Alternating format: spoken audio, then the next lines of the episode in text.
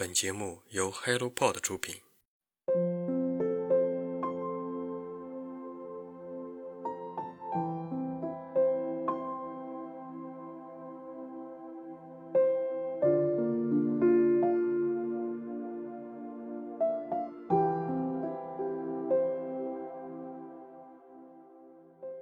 Hello，听众朋友们好，欢迎收听晨间书适，我是雪佳。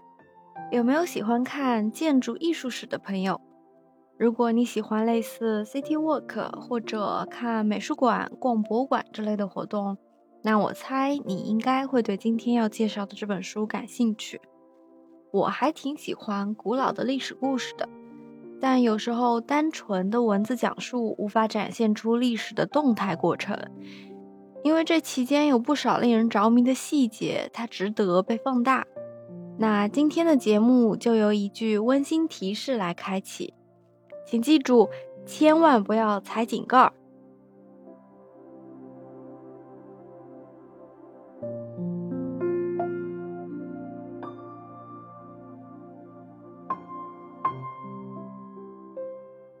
你关注过自己每天走过的路上的井盖儿吗？我猜有很多人会看树、看云、看夕阳，但肯定很少有人会关注你脚底下的下水道。每次下雨之后，雨水咕噜咕噜的从缝里流下去。今天这本书里讲的不是那道有名的面试问题，问你井盖为什么是圆的，而是关注整个地下，也就是我们的下水道系统，这个不断不断进化的超级工程。所以本期介绍的新书名字是《下水道》，副标题是《地下城市折叠史》，由理想国出版。我个人是很喜欢这类带很多图片的科普书，能让人细细去品。本书的作者斯蒂芬·哈里迪是英国的历史学者、作家，致力于研究维多利亚时代的伦敦以及让19世纪城市安全宜居的工程师们。这本书里一共收集了四百多幅与下水道有关的绘画作品、摄影作品、工程图纸、地图，还有档案图片，材料既丰富又有趣，以时间和事件为线索，介绍从古代美索不达米亚、希腊、罗马帝国，他们这些令人惊叹的古老排水工程。到现代伦敦、巴黎、纽约、东京等城市发人深省的地下城市系统。十九世纪霍乱席卷全球，一开始很多人秉承着瘴气传染的观念，怀疑是通过空气传播，而最后被证实霍乱这场疾病是通过水体传染。那关于现代的排水系统改造就步入大众的视野。其实早在中世纪的时候，排水就成为城市规划者关心的重点。古罗马最恢宏的一条下水道便是马克西姆下水道，由罗马第五任国王下令修建。罗马人相信，掌管马克西姆下水道的女神是克罗阿西娜，甚至还铸造印着下水道女神头像和她神殿的硬币。罗马的第一位皇帝屋大维执政时期。有位历史学家声称，罗马帝国以三样东西彰显了它无与伦比的伟大：引水渠、道路系统与排水沟。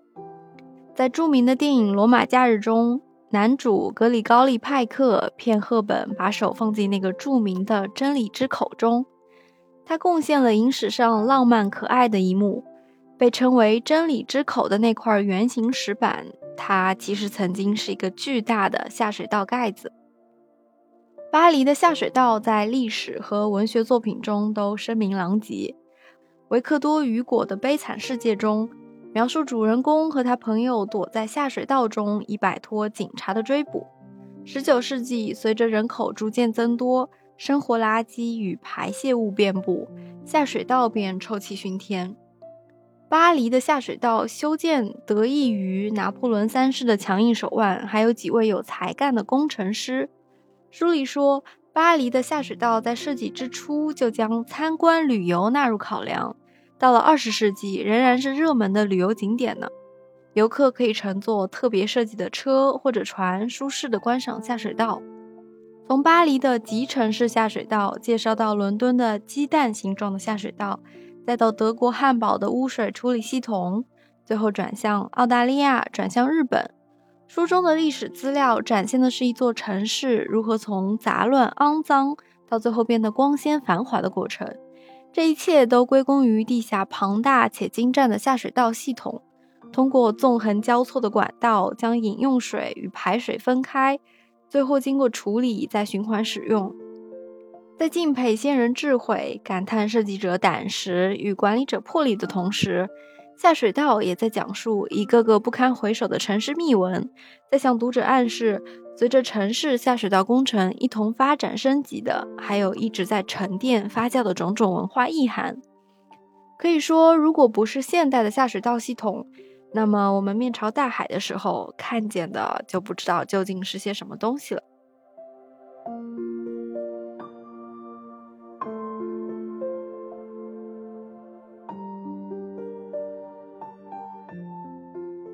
如果你喜欢城市建设，想要了解你所站立的地方地底下究竟是什么样子的，或者你单纯对于中世纪的厕所感兴趣，那么不妨找来这本书看一看。地下城市的折叠史一定不会让你失望的。本期的节目分享就到这里，我是雪茄。如果你对这本书有任何想法，欢迎评论。感谢收听，让阅读成为人生的另一种可能。